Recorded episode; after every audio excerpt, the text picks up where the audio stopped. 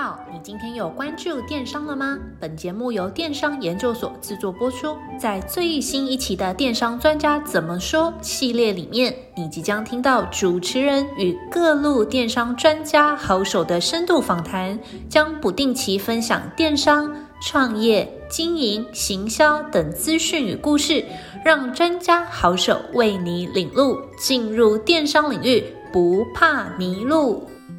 Hello，各位观众朋友，大家好，我是主持人 Alice。又欢迎来到了电商专家怎么说这个节目。今天虽然天气很冷，但是我们又很荣幸的邀请到了跨境电商的那个移之林怡之莅临我们的节目现场，为我们带来热腾腾的跨境电商金流大补贴。Hello，各位听众朋友，大家好，我是怡君。那我们就废话不多说，速速进入今天的主题。我们都知道啊，跨境电商的金流是非常重要的事情嘛。那每个国家的消费者都可能会有自己惯用的结账方式，每个人都有他自己的脾气。那我前几天啊，就看到了一个呃调查研究显示，他说啊，有五成的跨境消费者认为用外币付款的方式会让他们买东西的时候惊惊就会害怕。那甚至啊，有八成的跨境消费者他会倾向使用在地付款，或是自己选择自己习惯的支付方式作为购物的考量哦。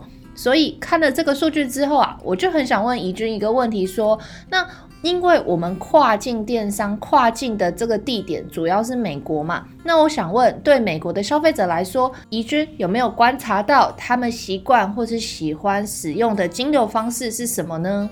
嗯，好的，我觉得今天这个这个主题还蛮有趣。我先讲金流真的是所有做跨境电商的卖家可能是又爱又恨的一个题目。对，我现在讲为什么是又爱又恨。爱的部分，可是它其实呃可以提供非常非常多元的一种支付方式给消费者。那越越多元的一些支付方式，其实代表对消费者来说是一个很便利的一件事情。他今天比如说像以往啊，就是可能大家都只能用信用卡刷卡，是不是很麻烦？大家应该都有感觉。我都要拿卡片出来，如果我不会背的话，我要拿卡片出来，然后一直一个一个 key 那个数字，很麻烦。嗯，那现在就是大家越来越喜欢的一些方式，比如像电子支付啊，像绑你的电子钱包，Google Pay、Apple Pay，其实那些都很方便，而且甚至是你的电脑、你的浏览器，有时候甚至会直接记录你的一些呃卡号什么这些相关的一些资讯，支付的方式。所以现在来说，金流上面就是越来越的方便。但是恨的地方是什么呢？就是恨的地方，相信就是对商家来说，大家应该。都很有感觉，金流交易这件事情，其实，呃，不管你是跟哪一些金流商去做配合，或是系统上面一些串接，一定会有金流手续费的部分。哦，对，那有一些商家的话，其实就是有一些金流商的话，或是他可能跟你收取的一些手续费用，甚至是会很高。对，所以这是为什么我会说金流真是大家又爱又恨的一件事情。那再来就回到刚刚 Alice 的那个问题，美国消费者习惯的使用的金流方式，我来讲两大好了，然后之后我再补充一些，诶，最近新兴的支付方式。美国的消费者呢，其实两大支付方式不外乎第一个就是信用卡支付，他们的信用卡的使用的比例还是占就是大概五成五六成左右。那第二大的话才会是 PayPal，PayPal 的话大概也至少占大概四成。所以你会发现说，其实整个美国的交易啊、消费上面，其实大部分的一个支付方式在信用卡跟 PayPal，其实都已经已经呃，就是占占满了大概九成的一个消费支付的一个方式。但是哦，就是我刚刚提到，其实金流金流，其实所有的金流产业也都在做这件事情，一直试着要提供消费者更方便、更便捷、更快速的一些支付的一些呃行为。支付的一个流程，所以像比如说像今年哦，就是第二季开始，就是我们在美国的消费市场上面，其实有看到一个趋势，有一个新兴的一个支付方式叫做后支付。嗯，那后支付这样的一个支付方式，它的概念是说，哦，消费者他今天买了这个东西，他可以先不用付钱，他可以先拿了拿到这个商品之后，后续然后才用有点像分期付款方式的呃的方式，然后去支付这个商品的这个款项。那这一个分期付款的方式，它是不需要卡的，对，它是所谓的有点像，哦、对，它是一种像无卡分期的一种概念。嗯、那对消费者来说，哦，这件事情就非常非常的有吸引力，因为它不需要先支付这一个款项，嗯、就可以先使用这样的一个商品。所以它是转账的方式吗？就是它所谓的无卡分期，它的呃操作方式是怎么样？它的方式的话，比较像是说，你可能就是、嗯、呃，可能绑定你的一些呃扣款的一些对之类这种、哦、这种方式，然后去定期去帮你去做扣款。嗯，对，嗯、所以它它其实对于消费者而言是还蛮有吸引力的一种方式。超级有。对对对对对对对对，尤其是其实在美国，呃，其实其实美国的贫富差距还是有点大。你说有一些可能呃收入没有这么高的一些族群，嗯、其实他们可能。尤其他们其实美国上面学贷上面，其实亚洲可能台湾可能也不会有这么样的感觉，就是其实美国的学生族群啊，其实他们每个人身上是有非常非常高的一些学贷的，嗯，所以像这样的一些族群，或者是可能收入没有这么高的一些族群，这样一个呃一种后支付的这种新兴的这种支付方式，其实对他们来说是一个非常非常有帮助的一种支付方式，嗯，对，所以这是从今年呃第二季以来，我们看到就是很快速成长的一种。呃，新型的支付方式，那这种后支付的方式会不会跟跟我们的电商经营会有一定的影响？比如说，我们今天出货给消费者，然后消费者可能用一用，理论上他应该要支付的时候，可是在这时候他想要退换货，嗯，那那这样子的话，金流处理上面可能会有什么问题？嗯，这个部分倒还不用担心，因为其实这种方式出来的话，嗯、那那提供这些之后支付方式的这些金流商的话，其实他一定可以想到说，哎，虽然说这样的一个支付方式对于消费者非常非常的有利，可是对商家来说，商家会不会觉得他会拿不到款项？所以其实现在的后支付的方式，其实有点像是后支付的这些金流商，他们会先垫付这样的一个款项。Oh, 然后直接给这一些、oh. 呃商家，嗯，对，那等于说商家他是直接拿到完全的一些款项了，那只是消费者后续才一笔一笔慢慢的去还给中间这个后支付的金流商。哦，oh. 对，所以他们的、嗯、他们的模式是这样的一种方式。嗯蛮有趣的耶，对啊，对啊，对啊，金流真的是一个很有趣的坑哦，真的是很多这种操作的方式。那我就接续再问 Elise，刚才提到信用卡大概占五六成嘛，然后 PayPal 大概四成左右。那除了信用卡跟 PayPal 的话，那美国的消费者还还有没有习惯使用的呃其他的金流方式？有，其实像、嗯、呃，其实大家都知道嘛，尤其是跟手机的使用的习惯与相关的，就是现在大家都知道，其实大家所有的一些。购物的一些行为啊，或者是呃，其其实平常日常生活上面的行为，其实都发都是都是在手机装置上。所以手机装置上，其实现在大家会更习惯的方式是直接在手机上面去绑定电子钱包。嗯。比如说有 iPhone 的人一定会很习惯用 Apple Pay。对。嗯。那如果不是用 iPhone 用 Android 系统的话，可能就会绑 Google Pay。嗯。那其实用这样的一些方式，呃，很方便的事情，哎，消费者不需要再带卡片出门。嗯。带卡片出出去，然后卡片又很小一张，很容易还会掉啊，或者什么遗失的一些问题。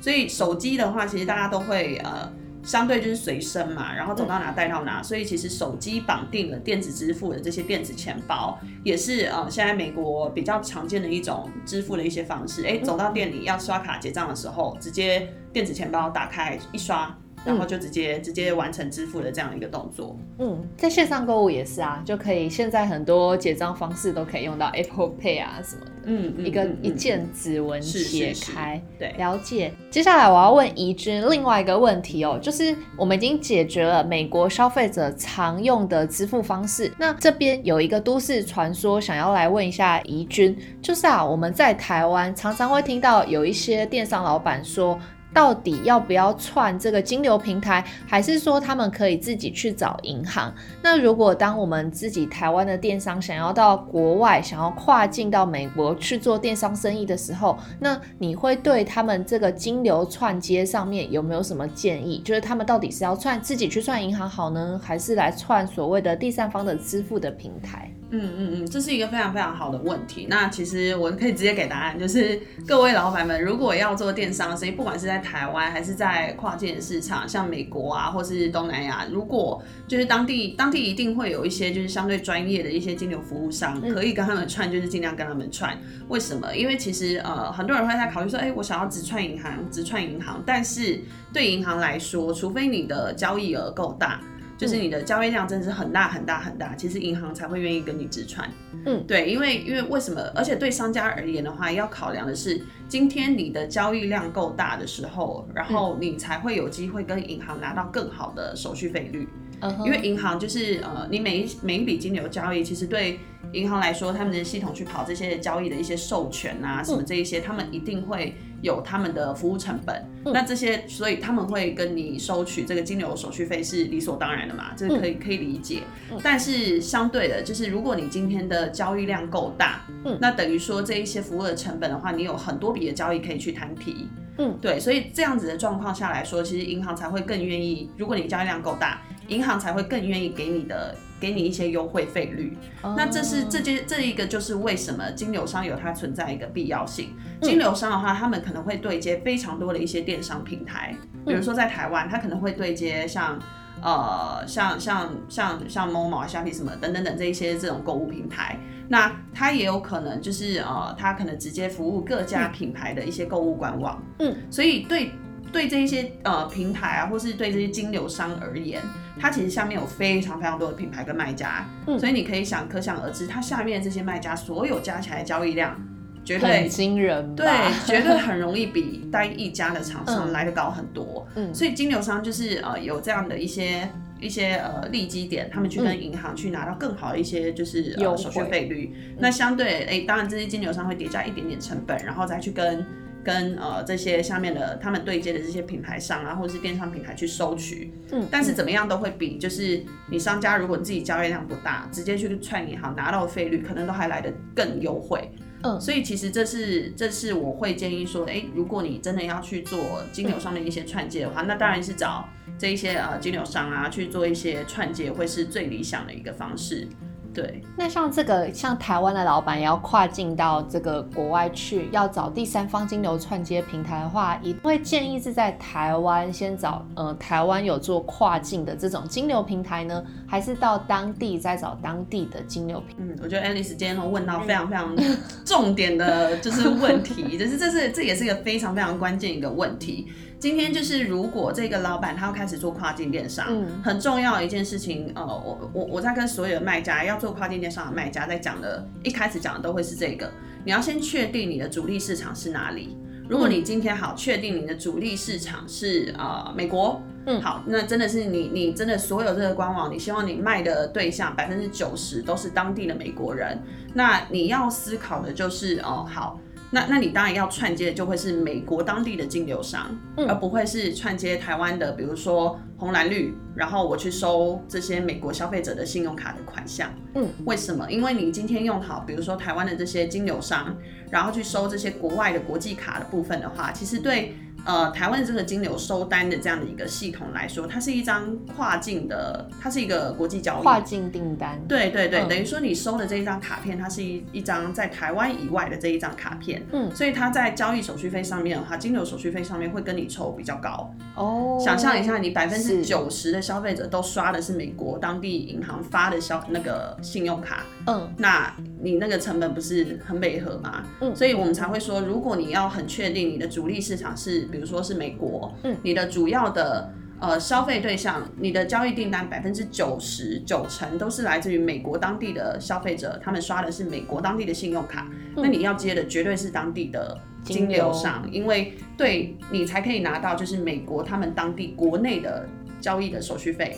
对，那我有没有办法针对在国外消费的订单去指定呃使用当地的金流服务商？然后，但是呃，在我官网上面，如果这笔订单来源是可能是台湾或者是非美国的地方，我采用其他的精油商，这有办法吗？这个的话，这就是已经偏技术性的问题了。Oh, 就是这这，我相信技术上面一定是有机会可以做到。哎，你今天辨认辨认说你的交易订单上面是哪一个国家，你就去切换你的金流通道。我相信是做得到的。我相信技术上是做得到的。Oh. 可是金流交易上面这件事情，还有很大一部分的层面是要考量在合规跟呃跟公司设立啊什么这一些相关的一些事项。好，谢谢怡君的回答哦。那我们接着就来问个问题，也是大家都会很关心的，就是啊，假设今天我们在美国做生意，可是美国的消费税好像是另外算的。那如呃，我来美国做跨境电商的话，那我到底应该要怎么处理报税的问题？嗯，好，首先的话就是想要先理清一下，就是在美国的话，其实它的。它的呃销售税，就是所谓的消费税这件事情，是跟台湾的逻辑是不大一样的。在美国的话，就是只要今天一个消费者他有购买东西的话，那这个消费者他都需要额外去缴交这样的一个消费税，所以那个消费税其实是呃花在就是会需要从就是消费者自己身上去支出的。那做电商生意的话，其实我们呃尤其是这就要讲一下历史了，就是。其实最早之前啊，就是在美国做，就是当当电商产业还很新兴的时候，其实大家都知道嘛，就是法规都是跟着科技，然后追在科技后面跑的。嗯。所以其实最早期的时候，呃，其实美国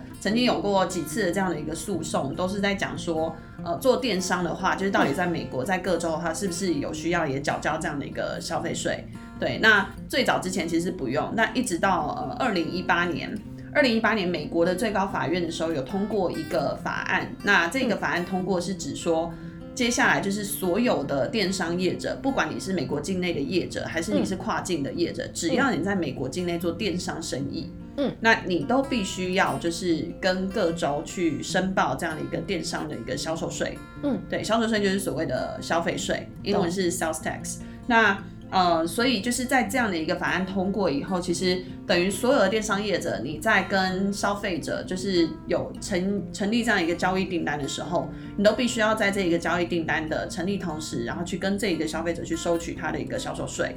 那这个 sales tax 它是每个州都不一样的吗？还是比如说我现在在 A 州出货卖到 B 州，那消费者到底要缴 B 州的消费税，还是缴 A 州的消费税？嗯，这个就是最多让所有的电商业最头痛的一件一个地方，就是美国它它联邦政府嘛，对，就是它虽然就是呃好最高法院通过了这个法令，但是各州你要怎么样去去制定你的销售税的一些规则，这些都是各州自己去决定。那美国现在五十多个州嘛，哦、想象一下，每一个州的规定都不一样，嗯、电商业者是不是很崩溃？对啊，尤其当我的交易 订单就是涨到非常非常多啊，一个月就是十万笔啊，或是每个每年的交易额上亿的时候，我是不是超崩溃？我光处理这些消费税，我就不用做了。对啊，对，所以其实呃，所以各州的确，他刚刚问到的问题就是，其实各州他们这个。到底他们州要怎么样去缴这个缴销售税的这个条件是什么？申报销售税的条件是什么？呃，各州规定不一样，有一些州他会看说你在当州是不是有实体的办公室，嗯，有的话他们就会产生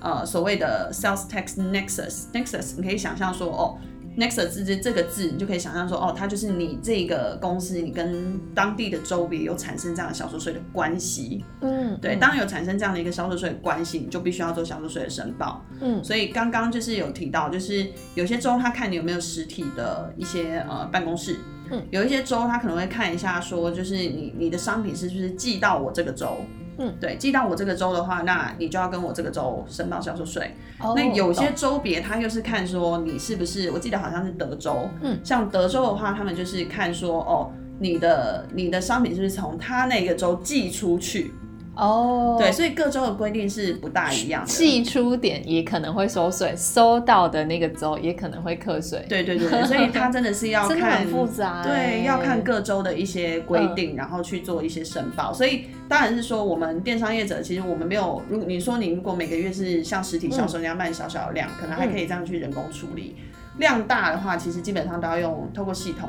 嗯，系统一开始就直接帮你写定说。呃，就是好哪一些州，就是如果你的东西是寄到他那一个地方，就要收税，这些全部逻辑、这些规则都要写进系统里面。那今天交易订单一下定以后，就可以直接系统直接判断。好，就哦，那这个州它的税率是多少？然后直接乘上那个消费者买的商品的金额，订单的金额，然后我们跟消费者收取。那这个就是我们 Cyberbit 现在在美国的一个北美站的一个功能，就是我们全部都要透过系统来完成。对，今天一个消费者假设，呃，这个消费者他买了一个东西要寄到加州，那我们就会透过系统直接去抓到他加州这个地区。我而且而且销售税率还不是摆州别而已哦，还摆地区哦，摆地区摆社区，哇塞！对，所以全美的话就是对有上千上万个就是、嗯、呃 sales tax 的税率，嗯，所以这些绝对要透过系统去抓。那它会及时更新吗？这些都是直接抓政府的资料，Okay, 政府那边会直接会，懂而且他们更新的速度还蛮